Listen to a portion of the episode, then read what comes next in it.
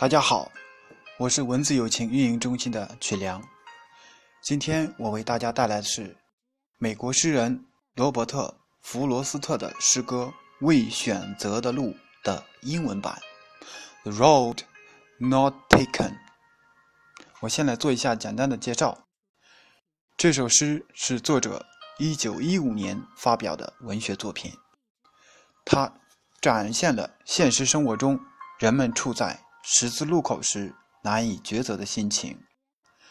在诗中，诗人选择了一条人迹罕至、布满荆棘的道路，正如诗人在现实生活中选择了不会带来丰富物质的写诗生活。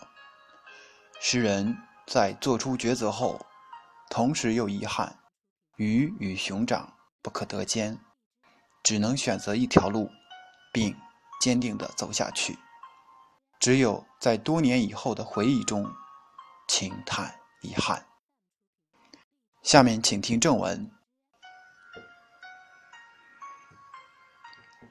Two roads diverged in the yellow wood. I'm so sorry that I couldn't travel both and be one traveler. Long I stood and looked down on as far as I could to where it bent in the undergrowth.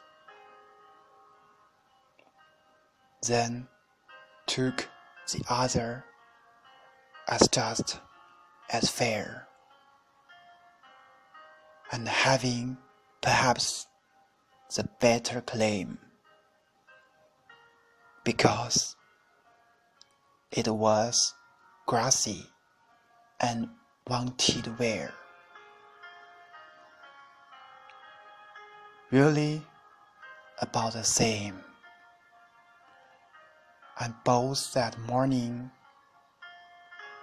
equally lay in leaves. No step had chosen black. Uh, I kept the first for another day. Yet, knowing how way leads on to way. I doubted if I should ever come back. I shall be telling this with a sign somewhere, ages and ages hence. Two roads diverged in the wood, and I took the one less traveled by, and that has made all the difference.